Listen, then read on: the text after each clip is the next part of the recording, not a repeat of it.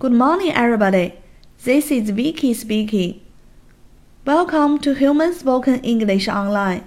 各位早安，我是 Vicky 老师，欢迎来到乐城洪恩线上口语团 A 组 Day three hundred and seventy three. Here we go. 今天让我们来学习一句实用短句。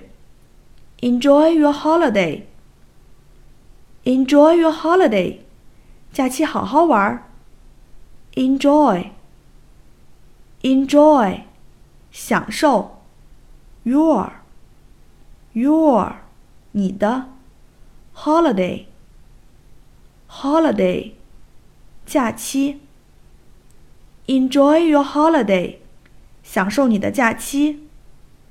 放寒假时，你的好朋友对你说他要去海南度假了，这时你可以对他说：“Enjoy your holiday，假期好好玩儿。” That's all for today.